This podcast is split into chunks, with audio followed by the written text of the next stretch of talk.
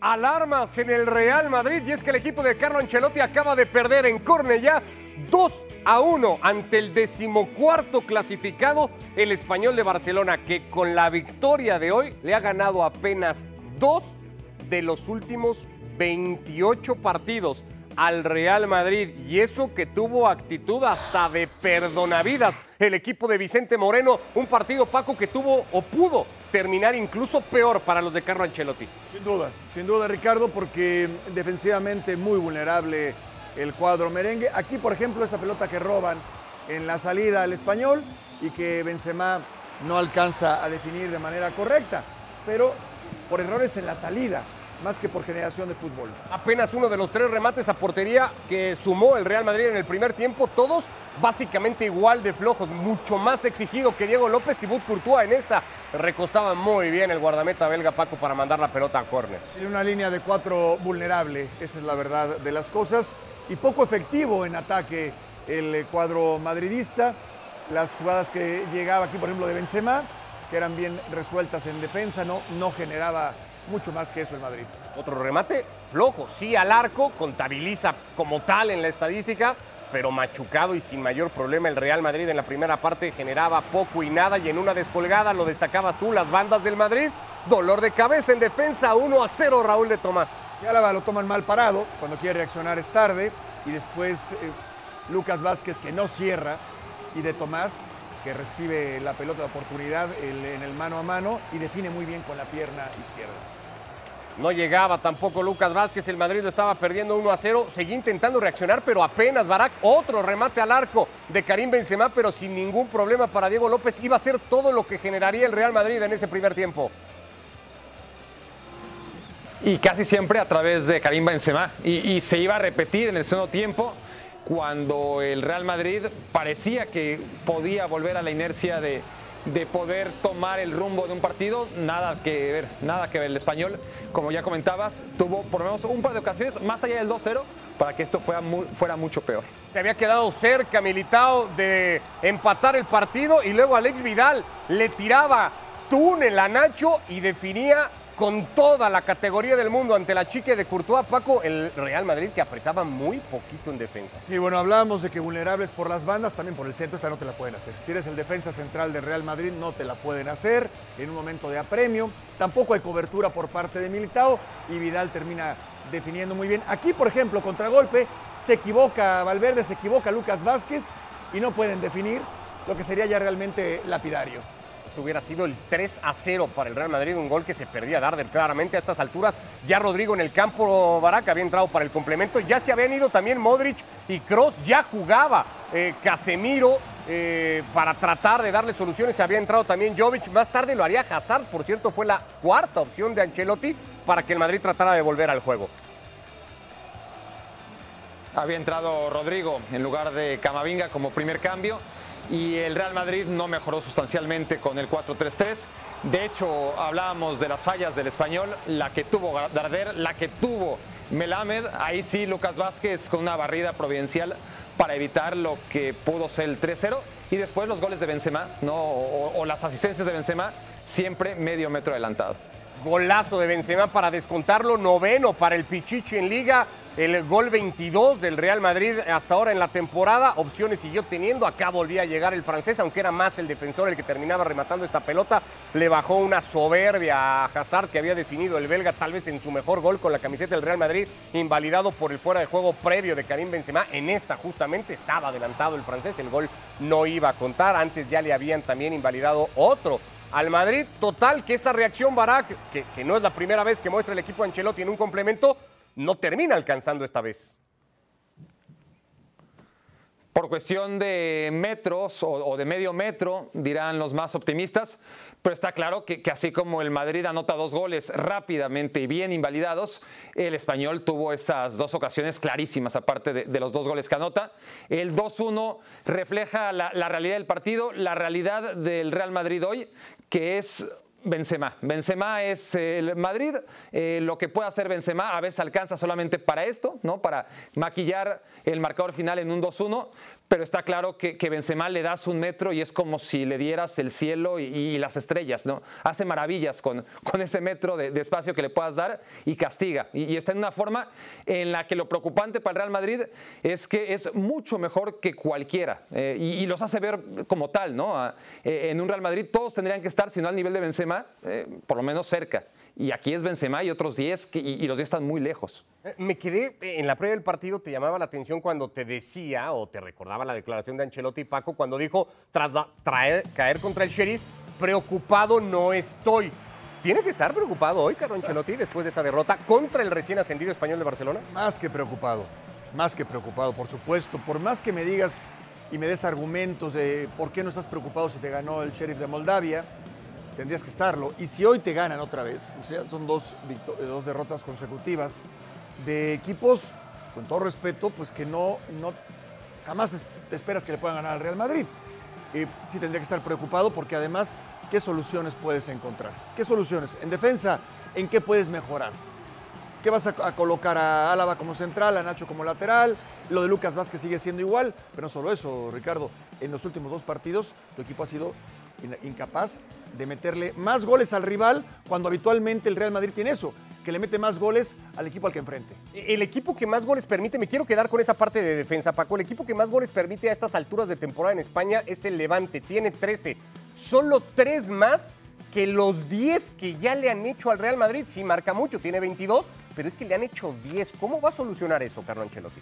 Es, buena pregunta, buena pregunta, porque los, los hombres eh, no los tiene, no los tiene y, no, y aparte no atraviesan su mejor momento. O sea, tenías a Casemiro, prescindes de él, que es el que está delante de la línea defensiva, ahora pones eh, a, otro jugador, otro esquema, pones a Camavinga que no juega ahí, pero tus defensores, bueno, Militao y Nacho jugaron por eh, una emergencia el torneo anterior, pero tus laterales, lo de Álava no hay problema, pero Lucas Vázquez no es lateral. O sea, no, yo no veo cómo pueda mejorar sustancialmente este equipo del Real Madrid en defensa. Pero no solo es eso, Ricardo. Te acaba de ganar el Sheriff de Moldavia y te acaba de ganar el Español de Barcelona. Al Real Madrid, 2-1 y 2-1. O sea, te meten más goles, son cuatro goles en dos partidos y solamente puedes hacer dos goles. El argumento de... Uno de penal, ¿eh? Bueno, y el argumento de tuvimos llegada. Estaría preocupado si no llegáramos. No, no, es que no llegas y no la metes da lo mismo. Y hoy ni siquiera generó lo que sí generó a mitad de semana contra el Sheriff. A lo mejor eso sí preocupa un poco más a Ancelotti, porque hoy el equipo fue muchísimo más espeso, sobre todo en el primer tiempo. Sí, contra el Sheriff jugaba con, un equipo que está haciendo una heroicidad en la Champions, pero que a priori seguramente no tiene nivel ni, para segunda división dentro de la Liga Española, si hablamos de la capacidad de sus jugadores. Entonces es evidente que el guion fuera a favor del Real Madrid, aunque los goles no estuvieran en, esa fórmula. ¿no? El Real Madrid dominó y, nadie esperaba que, que no fuera así, aún con la gran sorpresa de ese marcador histórico.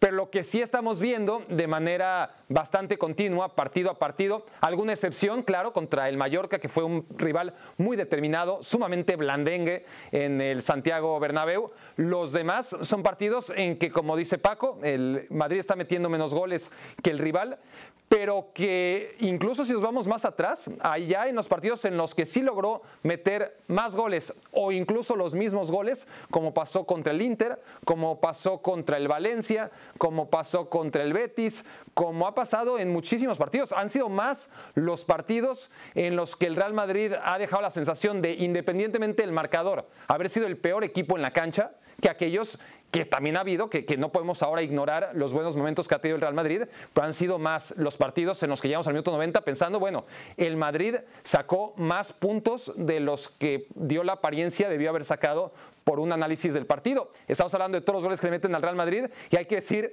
que esto es, claro, con una defensa maltrecha, como lo que dice Paco, y está claro, es un gran problema que va a arrastrar toda la temporada. El Real Madrid es un equipo que cuando tienes a Nacho, cuando tienes a Militao, pues en el partido a partido ah, te puede dar la sensación a veces que, es una defensa sólida, pero a la larga eh, vas a dejar ir muchos puntos.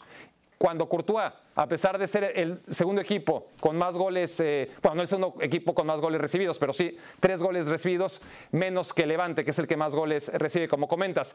Cuando Courtois es la figura, una de las figuras junto a Benzema de este equipo, te habla que, claramente hay un problema de fondo y que va a ser difícil de atacar vulnerable, eh, sin duda, el equipo. Bueno, Nacho Fernández, justamente hablando después del partido de la caída del Real Madrid, uno de los protagonistas de esto que estamos hablando, de los problemas defensivos que tiene el Real Madrid. Bueno, complicado, ¿no? La primera parte quizá hemos tenido en otras más ocasiones. Ellos nos han apretado en, sobre todas las contras. Y bueno, yo creo que la segunda parte, al final cuando yo creo mejor estábamos, pues una salida mala mía para intentar cortar un balón, pues es el segundo y ya se pone muy, muy, costa, muy costa arriba. Perdón. ¿Por, qué al equipo le está costando en esta primera parte, en esa primera parte? No sé si vosotros habéis tenido la sensación de estar muy desorganizados, de no encontraros cómodos, de no encontrar vuestro sitio. Bueno, es verdad que cómodos no hemos estado porque hemos encajado el gol, me parece, en el minuto 18, una cosa así. Entonces el partido ya se te pone mucho más complicado. Ellos saliendo a las contras, pues yo creo que nos han pillado muchas veces tenemos que seguir trabajando ¿no? para ajustarnos defensivamente, que yo creo que es, es lo más importante y, bueno, yo creo que, que, no encajando, lógicamente los partidos serán más fáciles. Le está faltando al, al, equipo encontrarse, hoy te hemos visto en el centro de la defensa, a Alaba en el, en el lateral, ¿no? ¿no? ¿no? estáis encontrando el, el, sitio, Nacho? El equipo tiene bajas, eh, al final yo creo que no es una excusa, esta plantilla es buena, es buena para, para hacer lo mejor que lo hemos hecho sobre todo estos tres últimos partidos. Pero bueno, como te digo, es el principio de temporada, tenemos que ajustarnos, sobre todo en defensa, y hay que apretarse. Es una cuestión de reaccionar. El otro día decía Fede Valverde, parece que tenemos que recibir un gol para, para reaccionar. Hoy, hoy habéis encajado hasta dos y habéis podido encajar hasta el tercero. Sí, puede ser, puede ser que, como te digo, eh, cuando encaja se, se, pone todo mucho más, más difícil. Eh, ningún partido en primera es fácil. Eh, sobre todo el español creo que ha estado muy ordenado y a nosotros tampoco creo que nos ha salido todo bien hoy. Pero bueno, es verdad que hemos tenido una semana mala, ahora viene el parón, hay que reflexionar y trabajar en, en, todo lo malo. Nacho, ¿hasta qué punto hay que preocuparse? Bueno, acabamos de empezar, eh, estamos ahí arriba todavía, esto es el principio de temporada, eh, lo importante es que el equipo eh, tiene una gran plantilla, necesitamos también recuperar efectivos para estar todos y, y, y, aportar el máximo y como te digo, pequeños detalles para ajustarnos.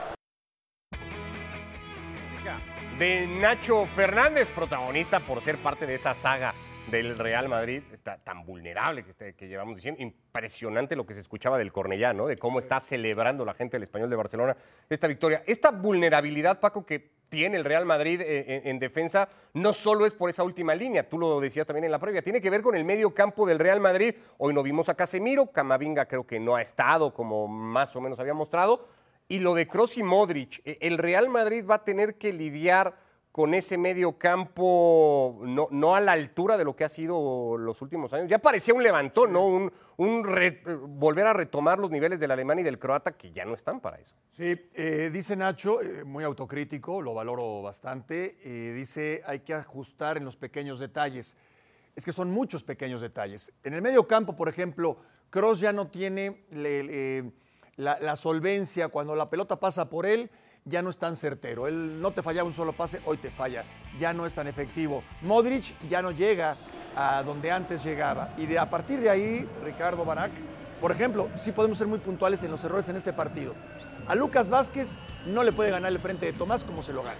No te lo puede. Eres el lateral titular del Real Madrid. Pero eso es falta de oficio, ¿no? Eso es falta de oficio, de... pero ya pasó mucho tiempo. Ya tendría que trabajar horas extras para conseguir ser mucho más efectivo en defensa. A Nacho no le pueden hacer un túnel como se lo hicieron.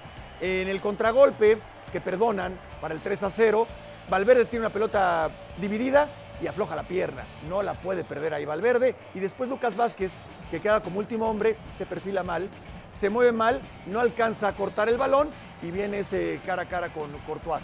Eh, son pequeños detalles que un equipo como el Real Madrid se hacen más grandes cuando te termina ganando el español de Barcelona. El sostén de este equipo, Barak, hace rato que pasa y por te falta...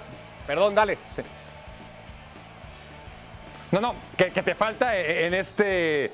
En, en esta recopilación de detallitos que, que, que, todo el mundo puede recoger boleto, hay que recordar aquella de Militao, en la que en un choque contra Melamed, que tampoco es pierde. el tanque Müller, ¿no? Pierde, le, le gana y lo deja terriblemente parado, y ahí, gracias a la cobertura de Lucas, no cae el tercero.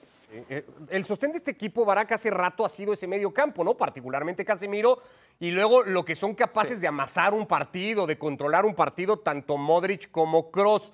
Con el nivel de esos tres, sobre todo desde el punto de vista físico, ¿tiene el Real Madrid recursos para eso? ¿Y son Valverde, por ejemplo, y el propio Camavinga opciones para seguirle dando eso al Real Madrid?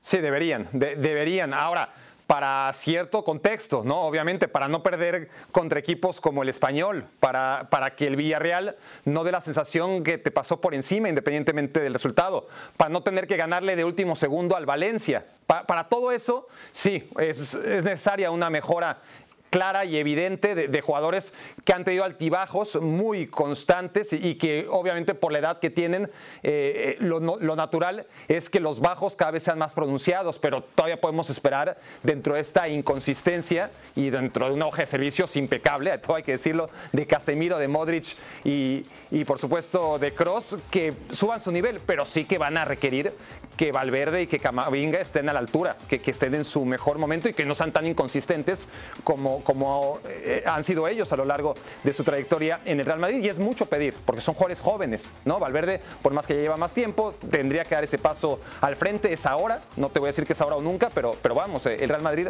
no debería dar tantas oportunidades. Tienes que ser no el mejor del Real Madrid en tu posición, tienes que ser el mejor del mundo para ser titular en el Real Madrid en la posición en la que juegues. Y todo esto nos lleva a un análisis, ¿no? Que que es subjetivo, ¿no? Y, que seguro hay un poco de las dos cosas.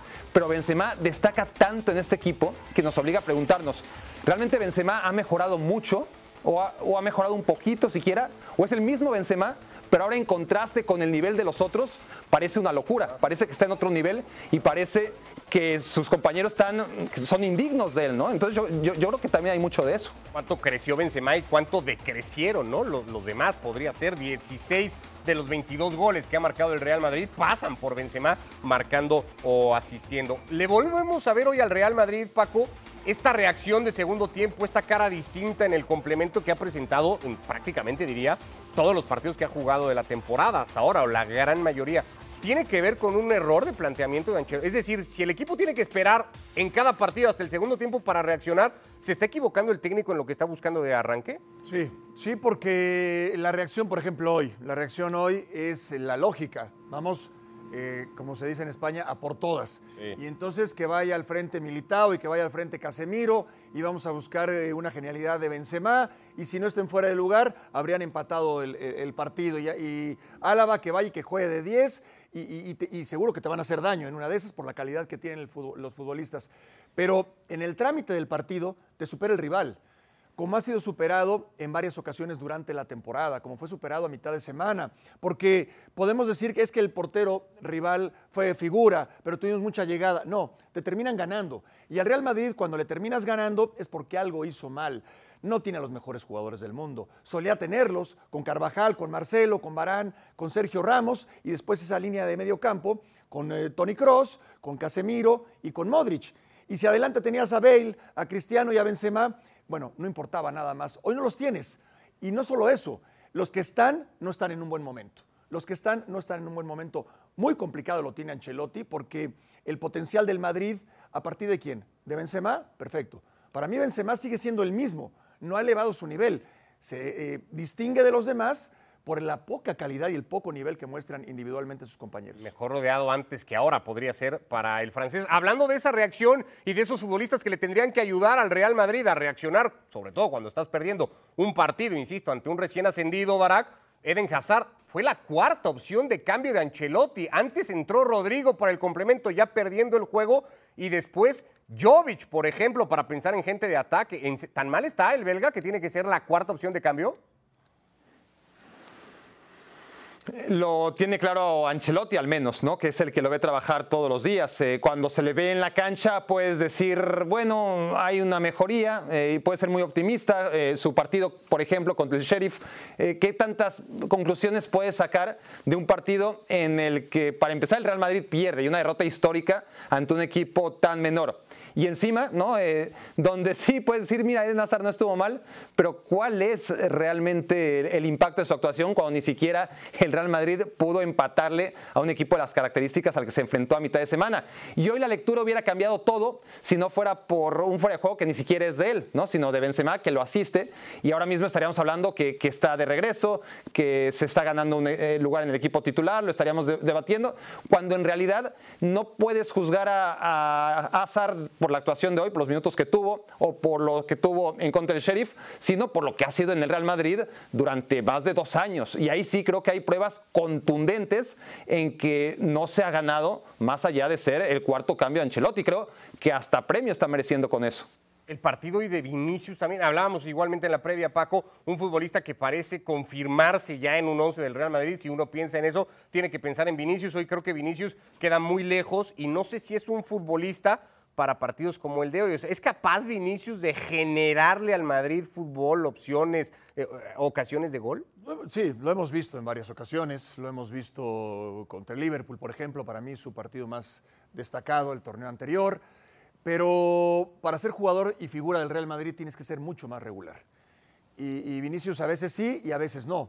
Hoy no aparece. A mitad de semana tampoco.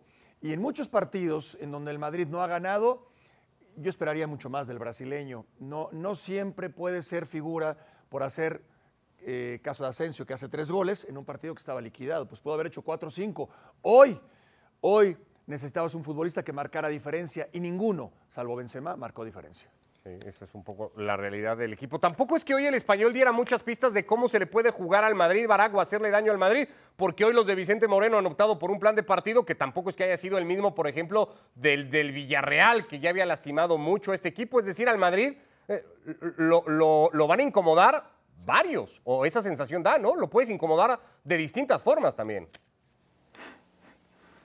Sin duda, porque, porque son tres equipos muy distintos los que pasaron en contra del Real Madrid, los que desfilaron en contra del Real Madrid en estos últimos ocho días. Eh, nada que ver el Villarreal con el Sheriff, ni el Sheriff con el Español, y por lo tanto, entre el Español y el Villarreal hay un abismo, ¿no? El, Villarreal que, agarró la pelota, que le dio toque al Real Madrid, que, no la soltó, que, que tuvo posiciones larguísimas, y un Español que no renuncia nunca al ataque, pero sí al balón, ¿no? Eh, le, deja el balón al Real Madrid y a través de las transiciones castiga y, pudo castigar como hemos analizado durante este programa más.